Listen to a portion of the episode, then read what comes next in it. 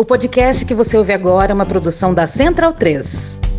O evento, que está marcado para o dia 10 de novembro, Sérgio Moro se filiando ao Podemos. Essa cerimônia é o pontapé inicial para uma possível pré-candidatura de Sérgio Moro à presidência da República em 2022. Flashback. No momento, e eu não vejo isso também no futuro, não seria apropriado da minha parte uh, postular qualquer espécie de cargo político, porque isso poderia, vamos dizer assim, colocar em dúvida a integridade do trabalho que eu fiz até o presente momento. Né? Então, acho que não seria apropriado. Eu acho que o Brasil precisa de fortalecimento das instituições. Acho que o Brasil precisa de fortalecimento daquilo. Só pensa naquilo. Que nós chamamos de rule of law. Uh!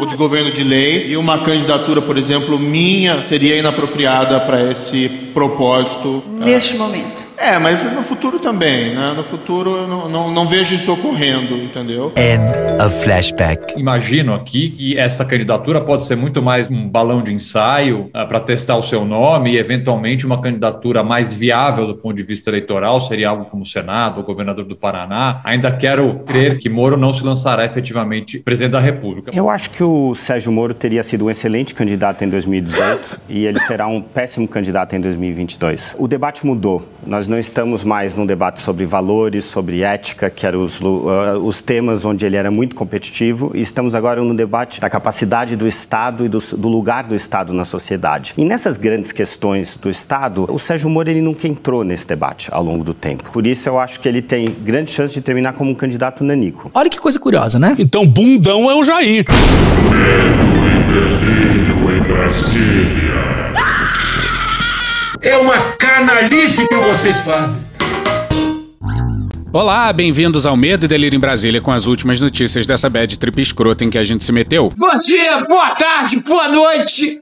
Por enquanto. Eu sou Cristiano Botafogo e o Medo e Delírio em Brasília, medo e delírio em Brasília.wordpress.com é escrito por Pedro Daltro. Esse é o episódio dias 1038, 1039 e 1040. Ah, é? Foda-se. Fica no rabo, gente. Ó, oh, como o cara é grosso. Bora passar raiva? Bora. Bora. Bora! Bora!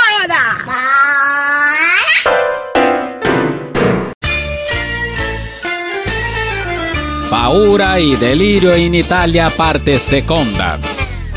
Sim, precisamos falar novamente sobre o giro italiano do capitão. Não, brother. Ah, Itália! No nosso episódio anterior, a gente tinha dito que o Salvini não iria encontrar o Bolsonaro. Errou!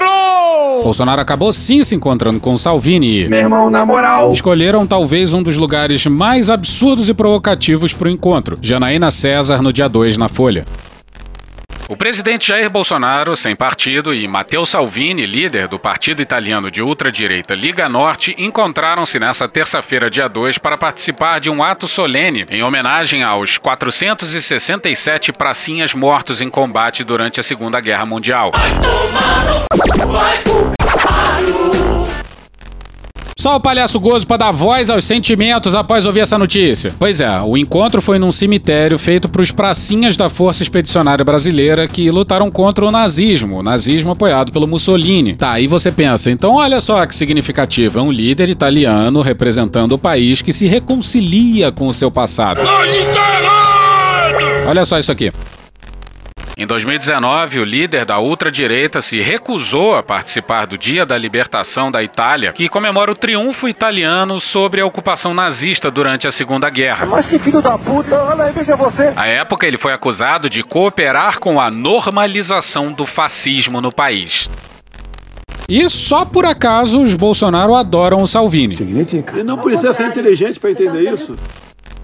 Em 2018, o líder da Liga publicou no dia de aniversário do ditador fascista Benito Mussolini uma pequena variação, tantos inimigos, tanta honra, do slogan usado pela propaganda do regime totalitário. Muitos inimigos, muita honra. Olha só. Ou então não será nada. Ô Salvini, troca o tanto por muito, ninguém vai perceber, cara. Caralho! Em 2019, Salvini citou outra famosa frase de Mussolini ao pedir à população plenos poderes. Todos poderes. Pois é, é esse mesmo Salvini que estava homenageando soldados que lutaram contra o nazismo. No total, 20.573 soldados brasileiros estiveram na Itália lutando contra o fascismo. Como ocorre todos os anos, a cerimônia foi realizada no cemitério San Rocco, em frente ao monumento ao soldado desconhecido, erguido em memória dos militares brasileiros. Após a execução dos hinos nacionais. Bolsonaro depositou uma coroa de flores no monumento e um pastor evangélico fez um breve pronunciamento. Povo abençoado do Brasil, o momento é gravíssimo. O padre Dom Piero Sabadini, por sua vez, celebrou uma missa e abençoou o memorial. Sabadini substituiu às pressas Dom Tardelli, Que fique claro. que todos os anos celebra a missa de homenagem e que dessa vez cancelou sua participação por ser abertamente contrário à instrumentalização da celebração. Tá certíssimo. Um membro da paróquia de San Rocco falou com a Folha em condição de anonimato e disse que os líderes religiosos não concordam com nada do que aconteceu no encontro entre Bolsonaro e Salvini. Disse ainda que o presidente brasileiro é um ditador. Exatamente isso. É um projeto de ditador que adoraria ser ditador. Nessa segunda-feira, dia 1 em visita à Basílica de Santo Antônio, em Pádua, Bolsonaro também não foi recepcionado por nenhuma das autoridades católicas. Vai chorar, é? Vai chorar, é? Chore na minha. Tanto o político brasileiro quanto o ministro da Defesa brasileiro, general Walter Souza Braga Neto, Esse Braga Neto. que acompanha Bolsonaro em Pistoia, mencionaram em seus discursos a expressão a cobra vai fumar, um dos slogans da Força Expedicionária Brasileira. Bolsonaro disse estar emocionado. Abre aspas, pela primeira vez estou em solo italiano, solo este sagrado para nós. Estamos comemorando aqueles que tombaram em luta pelo que tem de mais sagrado em nós, a nossa liberdade. Fecha aspas. Não parece. Segundo fontes internas da Liga Norte, o encontro com Bolsonaro deveria ter acontecido em Roma, em ocasião da participação do presidente brasileiro na cúpula do G20, que reúne as principais economias do mundo. Mas, estrategicamente, Salvini optou por encontrá-lo em Pistoia, aproveitando a ocasião para inaugurar a sede de seu partido na cidade. A ação de Salvini é clara. Há quatro anos sob controle de líderes de centro-direita, a pequena cidade vai às urnas no ano que vem, e uma vitória em Pistoia pode ter alto valor estratégico para a Liga Norte. E o relato que vai a seguir do Matheus Magenta no dia 2 na BBC News Brasil é brutal.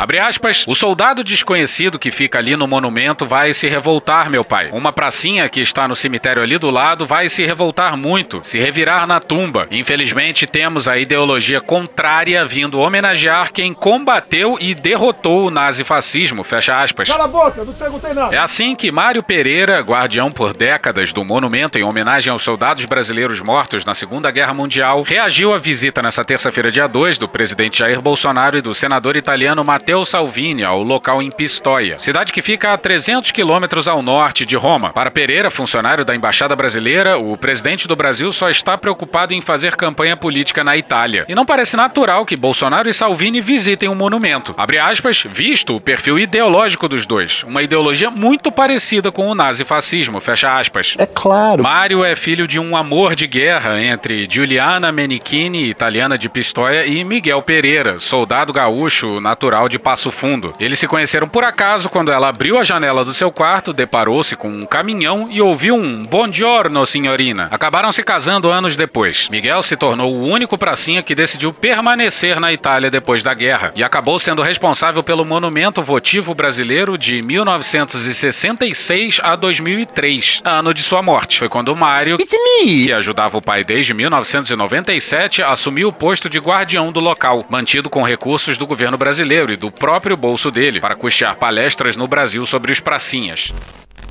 Pois é, digamos que trata-se de alguém insuspeito. Mas essas não são as únicas associações apontadas entre o regime fascista derrotado por tropas, inclusive as brasileiras, e Salvini, que chegou perto de comandar a Itália e hoje tem sua hegemonia na direita enfraquecida e ameaçada por Giorgia Meloni, deputada do partido Irmãos da Itália, que disse ter uma relação serena com o fascismo, ao ressaltar diversos avanços, mas condenar erros profundos como as leis raciais e o autoritarismo. Eu acho que é meio complicado isso aí. Vale lembrar que Rachele Mussolini, neta do ditador fascista, foi a vereadora mais votada de Roma pelo partido Irmãos da Itália. É foda! O cientista político italiano Fábio Gentile, professor da Universidade Federal do Ceará e especialista em fascismo, explica que classificar qualquer pessoa hoje como fascista é incorreto, porque o fascismo clássico acabou e nunca mais será reproduzido. Aí, ó. Graças a Deus, aleluia. Então, desde o fim da Segunda Guerra, pessoas ou práticas identificadas com parte dos valores fascistas são classificadas por pesquisadores como neofascista ou pós-fascistas, termos também de difícil definição. Gentile afirma à BBC News Brasil ser bastante complexo enquadrar Salvini em uma dessas caixinhas, porque políticos como ele se aproveitam de ambiguidades, abre aspas, para conseguir ganhar consenso em setores mais radicais e setores mais moderados, fecha aspas. Liberdade para os presos políticos! Fim da censura! O pesquisador descarta de início o termo neofascista, porque a Liga de Salvini não defende o resgate do regime totalitário, nem se limita ao papel de apoiar governos conservadores sem integrá-los. Dessa forma, Gentile descreve Salvini como mescla de pós-fascista com neoliberal. Atenção, Paulo Guedes! Mas por quê? Para responder a essa pergunta, o cientista político italiano cita as principais semelhanças de Salvini com a ideologia fascista. Em sua avaliação, uma ideia racista de uma raça superior. Pesava sete arrobas. Nem para procriadores serve mais. O índio mudou. Tá cada vez mais o índio é um ser humano igual a nós. Odeio o termo povos indígenas, odeio esse termo, odeio. A manipulação midiática usando a mentira como elemento fundamental do poder. Fake news faz parte da nossa vida. Eu acho que até o fake news é válido, com todo respeito. Eu falei o fake news. You are fake news. A homofobia. A minha filha de 5 anos de idade, papai, eu vi os dois homens se beijando aqui. Pô, vou falar para ela que isso é normal, como? E o pragmatismo político de empunhar e abandonar bandeiras a depender das circunstâncias. Então nunca foi contra a vacina. Falei pro Paulo Guedes botar a Petrobras no radar de uma possível privatização, porque isso é uma empresa que exerce o um monopólio, ela tem que ter o seu viés social, no bom sentido. Há outros pontos em comum, como o anticomunismo. Vamos acabar com o cocô no Brasil! O cocô é essa raça de corrupto e comunista! O nacionalismo. Essa é a nossa bandeira, que jamais será vermelha. Brasil acima de tudo! Numa imbecilidão de cores, verde e amarelo, o renascimento do patriotismo em nosso Brasil. As paixões mobilizadoras. Por isso que eu quero que o povo se arme. É isso aí. Uma cadeia cheia de vagabundo que o cemitério cheio de inocentes. Entre a vida de um policial e mil vagabundos, ou 111 vagabundos, que é um número bastante emblemático, eu fico aquele policial militar contra 111 vagabundos. E a defesa de valores cristãos. Família é homem e mulher. Infelizmente, a Argentina aprovou aborto. Não me entender, isso é assassinato. Pela família e pela inocência das crianças em sala de aula que o PT nunca teve. Contrário ao aborto, contrário à legalização das drogas. Abre aspas, na crise atual da democracia, o fascismo voltou a ser um modelo de organização das massas para líderes como Salvini e Bolsonaro. Fecha aspas, resume Gentile. Nós aqui de verde e amarelo, os tios e as tias do Zap. Na questão racial, a Liga defendeu em 2001 a existência de uma raça da Padânia, região do norte da Itália onde ficam os estados mais ricos, em contraposição à sociedade multicultural e a imigrantes que não descendem de italianos. Salvini costuma protestar contra o que ele chama de limpeza étnica na questão dos refugiados que chegam à Europa, considerada uma, abre aspas, tentativa de genocídio contra as populações que têm vivido na Itália há séculos, que alguém queria substituir por dezenas de milhares de pessoas procedentes de outras partes do mundo. Senegaleses, haitianos, iranianos, bolivianos e tudo que é escória do mundo, né? E agora está chegando os sírios também aqui. A escória do mundo está chegando. Usar a palavra opinião como escudo para difundir preconceitos e ideias que matam é uma covardia. Inciso 42 do artigo 5 da nossa Constituição diz que racismo é crime. Não apenas é crime, como é inafiançável. Não apenas é inafiançável, como é imprescritível. Ao longo dos anos, Salvini criticou aqueles que o classificam como extremista, radical ou pós-fascista. Abre aspas, quero libertar a Itália de todos os extremismos de direita, de esquerda, islâmicos, de todos. Caralho! Essa foi. Os extremismos nunca estão certos. Ele representa a extrema direita do país. Quero tranquilizar. Comunismo, fascismo e nazismo não voltam. Fecha aspas, disse o então vice-premier italiano. Palavras ao. Curiosamente, essa frase foi proferida no mesmo dia em que ele foi o único membro do governo a faltar à tradicional celebração do aniversário da libertação da Itália do regime nazifascista. Abre aspas, cada um decide o que faz com os seus dias, fecha aspas, rebateu. Ah, vai te tomar no cu, rapaz. E olha o que o Bolsonaro falou sobre seu rápido encontro com a Merkel. Matéria não assinada na época, no dia 1 intitulada Bolsonaro diz que deu pisão no pé de Angela Merkel após encontro excelente. Air quotes. O presidente da República Jair Bolsonaro revelou nesta segunda-feira de primeiro que deu um pisão no pé da chanceler da Alemanha Angela Merkel após um encontro excelente, nas suas palavras, com a líder do país europeu durante a cúpula do G20. Abre aspas, dei uns passos em retaguarda e pisei no peito do pé dela. Ela olhou para mim e falou: "Só podia ser você". Fecha aspas, relatou Bolsonaro a jornalistas após receber o título de cidadão de Anguillara Veneta, cidade do interior da Itália. Ah, Itália! Abre aspas, aspas, à noite quis o destino que ficasse entre eu e ela o colega da Coreia. Ela me chamou para conversar por 30 minutos, quase que fomos dançar no meio do salão, um apaixonado pelo outro. Fecha aspas, disse ainda o presidente sobre Merkel. Deixa eu falar uma coisa, você tem quantos anos, menino? Ó, desculpa, mas qual a chance disso ser verdade? Zero, zero. É um Joselito com a faixa presidencial no peito. É mesmo? Foda-se! Por outro lado, Bolsonaro afirmou que não conseguiu conversar com o presidente norte-americano Joe Biden, o mais importante líder do mundo ao longo do evento. Por que será? Os dois têm uma relação distante, sobretudo após o chefe do executivo, em um gesto inusual na liturgia da política internacional, ter declarado apoio ao ex-presidente dos Estados Unidos Donald Trump, derrotado por Biden. E pior, isso aí é só metade da história. Não só Bolsonaro fez campanha aberta pelo Trump. Espero, se essa for a vontade de Deus, comparecer à posse do presidente brevemente reeleito nos Estados Unidos. Não preciso esconder isso, é do coração. Não interfiro, mas do coração. Não, brother. Como também até hoje diz que o Biden é um presidente ilegítimo, alçado ao poder por uma fraude. Você sabe que eu sou ligado ao Trump. Agora, muita denúncia de fraude, muita denúncia de fraude. Eu falei isso um tempo atrás, a imprensa falou, sem provas, o presidente Bolsonaro falou que foi fraudado os americanos. Ele é burro! E Bolsonaro disse isso também para uma comitiva americana enviada pelo Biden. Joselito, você é realmente um sem noção? Ah, meu irmão, ninguém tá falando aí que é, então foda-se, mano. Já é, sou eu mesmo. Abre aspas, ele parece que está bastante reservado para todo mundo. Fala muito pouco, diferentemente do Trump. Mas para nós, interessa sim uma política cada vez maior de aproximação com os Estados Unidos, como se fosse uma continuidade do que fazíamos com o Trump. Fecha aspas, comentou Bolsonaro sobre a relação bilateral durante a entrevista. Abre aspas. Não queremos recurso, nada, sub, nada dos Estados Unidos. O que nós precisamos é aprofundar em muita coisa, alguns acordos. Fecha aspas, acrescentou, sem dar muitos detalhes sobre o encontro que teve com o enviado especial da Casa Branca para assuntos do clima, John Kerry. Mas a matéria errou, porque não foi o John Kerry, foi o Jim Kerry. Conversei com o Jim Kerry também, alguma coisa reservada, desculpa, não posso falar com vocês. Ele provavelmente foi induzido ao erro pelo repórter que fez a pergunta. Com Jim Carrey, que é o responsável Conversei lá com- pela questão ambiental. Sim, do- conversei com o Jim Carrey também. Mas de novo, foda-se ele, quem mandou ser babaca? Agora tu aguenta. E ainda foi zoado pela TV americana. One world leader who's not at the climate conference is Brazilian President Jair Bolsonaro. He is uh, he's in Italy, where he was asked about Brazil's climate policy and told reporters about a high-level meeting he had with one official. "Quote: Yeah, I talked to Jim Carrey too. Something private. Sorry, I can't talk to you."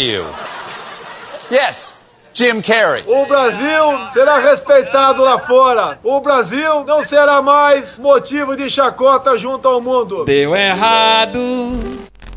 A uma jornalista italiana, por meio de um intérprete, Bolsonaro ainda tentou transmitir a ideia de grande popularidade. Abre aspas, o povo me ama. Viu quanto a gente nos meus passeios de moto? Fecha aspas, perguntou, sem citar pesquisa de intenção de voto que mostra que o governo terá dificuldade em conquistar a reeleição. E a nova pesquisa XP e PESP confirma a consolidação de cenário com Lula bem à frente de Bolsonaro e Bolsonaro perdendo para todos os outros candidatos no segundo turno, tendo Lula a maior vantagem. Falta um ano ainda, então calma. Calma, buceta. E a solidão presidencial foi reconhecida até pelos integrantes do governo. Bela Megali no dia 3 no Globo. O ministro disse à coluna que o isolamento do presidente brasileiro era esperado. Tava esperando o quê? Mas enfatizou que a ausência de agendas de peso com líderes internacionais foi muito negativa. Solidão. O desempenho do chanceler Carlos França também foi alvo de queixas por integrantes do governo, que o culparam pelo baixo número dos encontros. Afirmaram, porém, que a imagem internacional de Bolsonaro não facilita o trabalho do ministro das Relações Internacionais. Sou ousado! Em 2019, no último encontro presencial do G20, Bolsonaro teve nove reuniões bilaterais com líderes do Japão, França, Estados Unidos, Índia, Indonésia, Arábia Saudita, Singapura, representantes da OCDE e do Banco Mundial. As conversas de Bolsonaro com os nomes de maior destaque do G20 nesse ano, como a primeira-ministra alemã Angela Merkel, o primeiro-ministro do Reino Unido Boris Johnson, o presidente da Turquia Tayyip Erdogan e o presidente da Organização Mundial da Saúde Tedros Adhanom, deram-se de maneira informal e em eventos que reuniram todos os líderes. Até o Financial Times esculachou Bolsonaro. Eduardo Geyer no Estadão no dia 1 o jornal britânico Financial Times publicou nesta segunda-feira, dia 1, um duro editorial contra o presidente da República, Jair Bolsonaro. De acordo com o texto intitulado As falhas de Jair Bolsonaro vão muito além da pandemia, o veículo diz que o presidente se mostrou incapaz de gerir as crises econômica e social que assolam o país, cometeu prevaricação na compra de vacinas contra a Covid-19 e terá uma luta difícil pela reeleição diante de uma recuperação vacilante da economia. Abre aspas, ao entrar no último ano de seu mandato, Bolsonaro se mostrou incapaz de administrar a economia ou a pandemia. Sempre defendi combater o vírus e o desemprego, de forma simultânea e com a mesma responsabilidade. Não deu certo. E a maior nação da América Latina está pagando um preço alto, fecha aspas, afirma o Financial Times, que cita as mais de 600 mil mortes pelo novo coronavírus e diz ser fácil culpar o presidente pela magnitude da crise causada pela Covid-19. Extremamente fácil. Abre aspas, suas tentativas de minimizar a pandemia como uma gripezinha, sua prevaricação sobre as vacinas, sua veemente oposição às restrições sanitárias e sua promoção obstinada de remédios duvidosos fornecem ampla evidência para os críticos, fecha aspas, destaca o jornal. Esse período será tristemente lembrado como de maior rebaixamento civilizatório do Brasil. A publicação britânica cita ainda os processos que podem ser enfrentados por Bolsonaro, como os pedidos de indiciamentos presentes no relatório da Comissão Parlamentar de Inquérito da Covid. Abre aspas, poucos presidentes em exercício enfrentam tantos problemas jurídicos quanto o líder de extrema-direita do Brasil, Jair Bolsonaro. Fecha aspas, afirma o jornal no começo do editorial. Mas as atrocidades cometidas por esse governo não serão esquecidas. Nós não esqueceremos. Abre aspas, a Suprema Corte está investigando alegações de que ele e seus filhos políticos espalharam notícias falsas deliberadamente. Sabotou a ciência, é desprezado despreparado, desonesto, caviloso, arrogante, autoritário, com índole golpista, belicoso, mentiroso e agiu como um missionário enlouquecido para matar o próprio povo. Ativistas ambientais querem que o Tribunal Penal Internacional o investigue por crimes contra a humanidade por seu suposto papel na destruição da floresta amazônica. Fecha aspas, acrescenta. O Brasil não suporta ter mais de 50% do seu território demarcado como terras indígenas, juntamente com a de proteção ambiental, com parques nacionais, atrapalha o desenvolvimento. O Financial Times, no entanto, vê poucas chances dos casos prosperarem na justiça, devido ao alinhamento ao Palácio do Planalto do Procurador-Geral da República, Augusto Aras, e do presidente da Câmara dos Deputados, Arthur Lira, do PP de Alagoas. Aparelhamento. Abre aspas, a Suprema Corte, por sua vez, reluta em provocar uma crise constitucional e levar um presidente em exercício a julgamento. Fecha aspas, afirma o texto sobre o Supremo Tribunal Federal. É justamente por isso que um julgamento em Haia talvez, infelizmente, acabe se tornando até possível, porque não há qualquer justiça sendo feita para cima do presidente da República aqui, pelo menos por enquanto. Nós temos um sistema de justiça minimamente estruturado, algo que impede julgamentos em Haia. Mas esse sistema não está valendo para a maior autoridade do país, não. E prova disso não falta. Confesso, horas que foi um amor à primeira vista. O fim do Bolsa Família. Na moral, que tragédia. Laura Naime no G1 no dia 29 de outubro. Nessa sexta-feira, dia 29, mais de um milhão de brasileiros vão sacar sua parcela do Bolsa Família, como fazem todos os meses. E acabou. acabou. Depois de 18 anos, o programa de transferência de renda, que já foi considerado um modelo no mundo, paga seus últimos beneficiários antes de sair de cena, extinto pela medida provisória 1061 que cria o Auxílio Brasil. Oficialmente, o Bolsa Família só termina na próxima semana, quando a lei que o criou será revogada. E ainda pode voltar, caso o Congresso deixe caducar ou altere a MP. Mas, pelo menos por enquanto, é o fim. A gente aposta e deseja que volta, mas vejamos. O fim do Bolsa Família deixa as milhões de famílias na incerteza, inclusive sobre se vão receber qualquer ajuda em novembro. Isso porque, segundo técnicos do Congresso especialistas em orçamento, não haverá mais base legal para o governo transferir o dinheiro por meio dele. E aí periga Bolsonaro mandar alguém receber o auxílio? Na casa da tua mãe! Ai, seu grosso! Depois diz que eu sou grosso.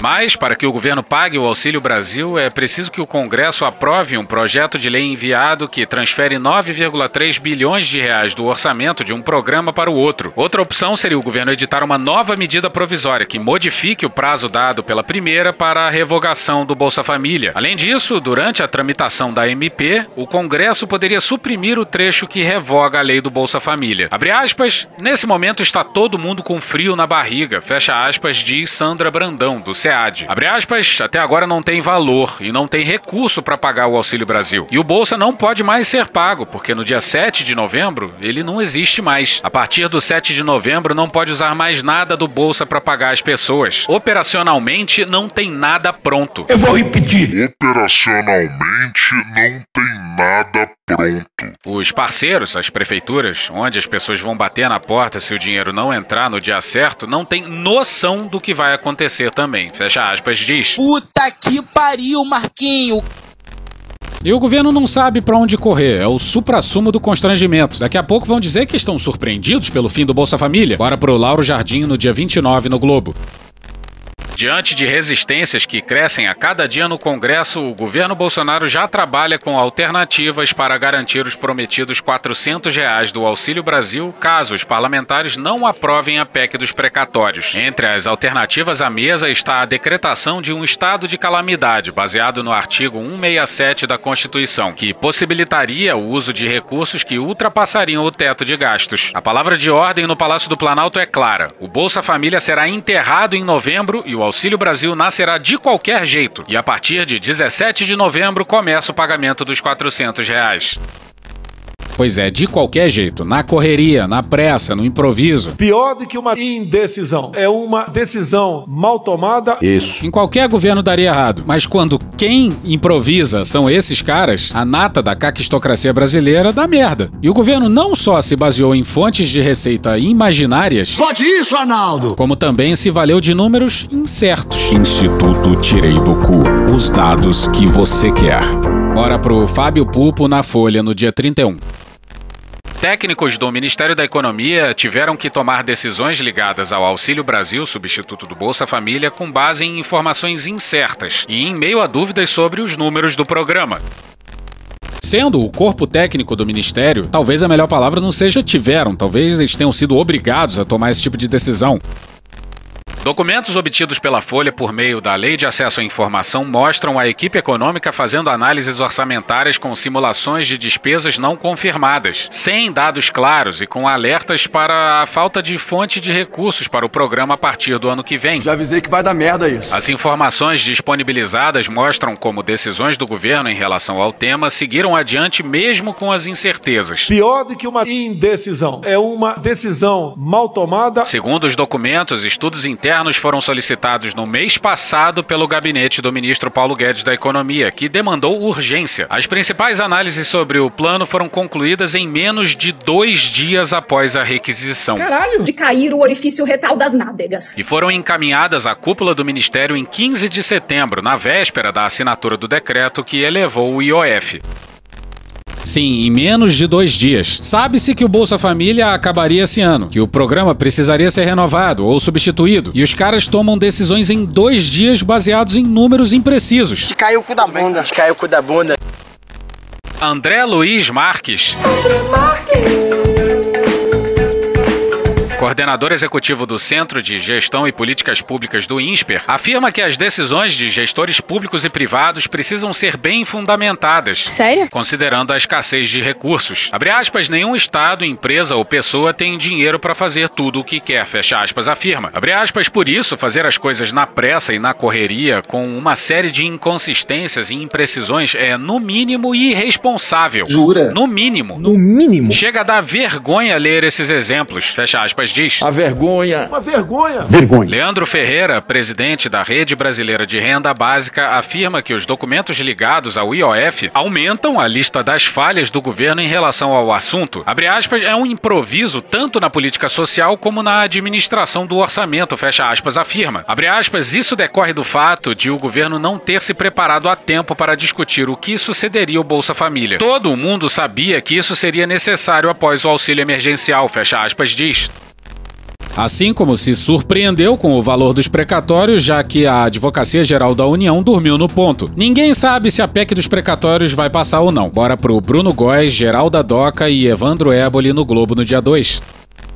Ministros do governo e líderes da base aliada montaram uma força-tarefa em busca de apoio para aprovar a proposta de emenda à Constituição que altera a regra de pagamento de precatórios, prevista para ser votada amanhã. Com isso, eles trabalham para evitar uma derrota que poderia atingir ao mesmo tempo o Palácio do Planalto, interessado em ganhar fôlego orçamentário para financiar o Auxílio Brasil durante o ano eleitoral, e o presidente da Câmara, Arthur Lira, do PP de Alagoas, que teria sua posição de articulador dominante no plenário mais contestada após derrota recentes. Na semana passada, a análise do projeto foi adiada por falta de quórum. Na ocasião, apenas 450 dos 513 deputados marcaram presença. Um dos complicadores para o sucesso da empreitada é a insatisfação com os métodos do executivo. A resistência está, sobretudo, na ala que não recebeu emendas, já distribuídas aos parlamentares mais ligados ao Planalto. Ponto de encontro das tensões entre congressistas e governo, Lira passa por um momento delicado. O deputado, que tem voz ativa nas decisões sobre partilha de emendas sofreu um abalo no mês passado, quando empenhou seu capital político na articulação de uma outra PEC, a que estabeleceu o aumento da influência do Congresso sobre o Ministério Público. O projeto acabou rejeitado pelo plenário. Além disso, a discussão da reforma administrativa, tema caro a Lira, patina sem consenso na casa. Alguns integrantes da base demonstram pessimismo até mesmo quanto às chances de o projeto ir à votação amanhã, dia 3, primeiro dia útil após o feriado de finados. É o caso de Evair Vieira de Melo, do PP do Espírito Santo, um dos vice-líderes do governo. Abre aspas, não sei de onde vem esse plano B. É preciso perguntar ao presidente mesmo. Ainda tem muita pergunta sem resposta sobre essa PEC. Meu sentimento é de que não será votada essa semana. Tem um pessoal lá fora, deputados no exterior, e tem ainda uma pequena ressaca do que ocorreu semana passada. Fecha aspas. O deputado Hildo Rocha, do Maranhão, primeiro vice-líder do MDB na Câmara, tem convicção de que o governo não tem votos para aprovar o projeto.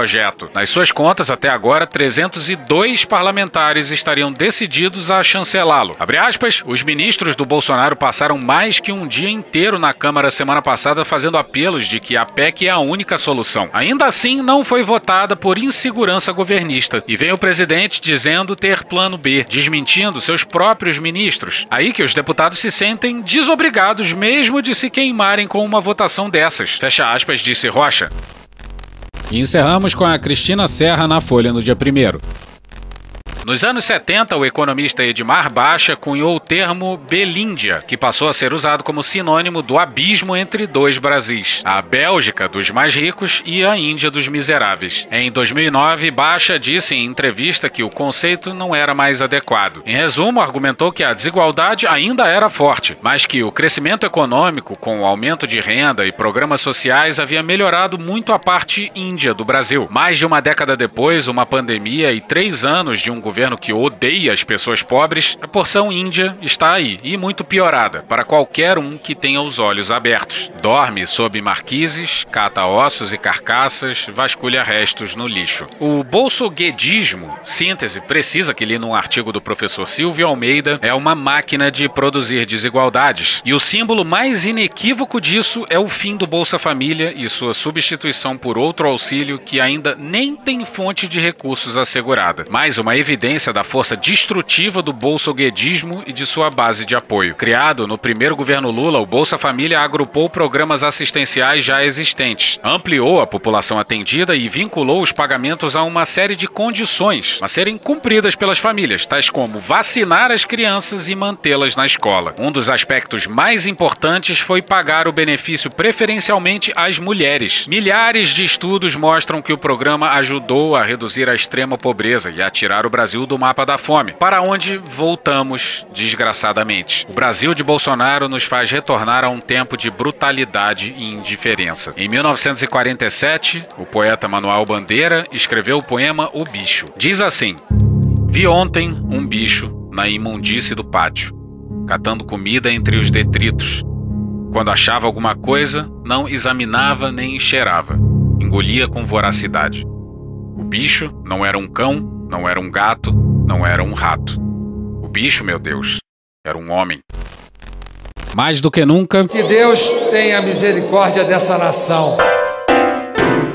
E hoje ficamos por aqui. Veja mais, muito mais em medo em Brasília.wordpress.com, o blog escrito por Pedro Daltro. Primeiro, mandar um abraço enorme pro Álvaro e pra Ana do Meteoro Brasil. Beijo, queridos. E esse episódio são áudios de UOL, Cartoon Network, Veja, Jornalismo TV Cultura, Wade Petrópolis, Intercept Brasil, Choque de Cultura, Carla Bora, Hermes e Renato, Rony Von, Papo de Política, Caetano Veloso, Poder 360, GNT, Side Bamba, Monty Python, Band News FM, Planet Ramp, Roda Viva, Nintendo, CNN Brasil, Alexandre Frota, SBT News, TV Brasil, Jornal Opção, Meteoro Brasil, Cássia Heller, Diogo Defante, Rede TV, Dom e Juan, Porta dos Fundos, Metrópolis, A Praça é Nossa, The Late Show with Stephen Colbert, Samuel Mariano, Sport TV, Rede Globo, BBC News Brasil, J Quest, Igor Marques e Iozaki, Notas Taquigráficas do Senado, Greg News, Tropa de Elite, Gaveta, CBN, Canal Meio, Michael Jackson, Atila e Amarino, TV Câmara, Globo News, Panorama CBN, Chico Botelho, Léo Stronda e The Office. Thank you! Contribua com a nossa campanha de financiamento coletivo coletivo. É só procurar por Medo e Delírio em Brasília no PicPay ou ir no apoia.se barra Medo e Delírio. Porra, doação ao caralho, porra. Não tem nem dinheiro pra me comprar um jogo de videogame, morou, cara? Pingando um capilé lá, vocês ajudam a gente a manter essa bagunça aqui. Assine o nosso feed no seu agregador de podcast favorito e escreve pra gente no Twitter. A gente joga coisa também no Instagram e no YouTube. E o nosso Faz Tudo Bernardo coloca também muita coisa no Cortes Medo e Delírio no Telegram. E agora a gente também tem uma loja, loja.medoedelirioembrasilha.com.br. Eu sou Cristiano Botafogo, um grande abraço e até a próxima. Bora passar a raiva junto? Bora!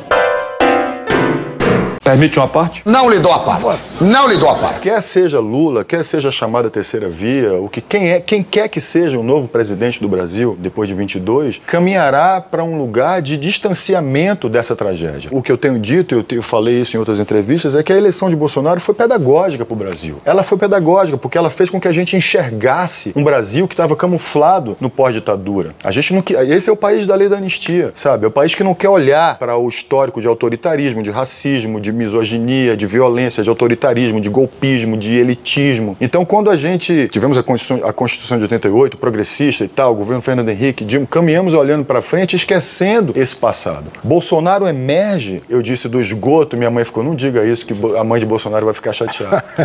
Ele tem mãe, meu filho, então eu peço desculpa à mãe dele, mas que emerge desse lugar terrível da história do Brasil, para que vejamos que nós também fazemos, que o Brasil também é isso. Quando eu digo que eu sou otimista, é porque eu tenho certeza certeza que nós agora, depois que olhamos para isso, entendemos que nós não somos isso apenas, muito pelo contrário, que nós somos muito mais do que isso e que o Brasil que queremos ver é o outro. É o que também somos, o Brasil progressista, diverso. Porra! Porra! Porra! Porra! Putinha do poço! Problemas? Pornô. Pornô. Paralelepípedo de crack? Paralelepípedo de crack? Paralelepípedo de crack. Presidente, por que sua esposa Michele recebeu 89 mil de Fabrício Queiroz? Parte terminal do aparelho digestivo. Pum. Que bom do bom. Agora, o governo tá indo bem. Eu não errei nenhuma. Eu não errei nenhuma. Zero. Porra. Será que eu tô errando falar isso daí? Não tem como não dar errado. Vai dar errado. Tem tudo para não dar certo. O cu dilatado.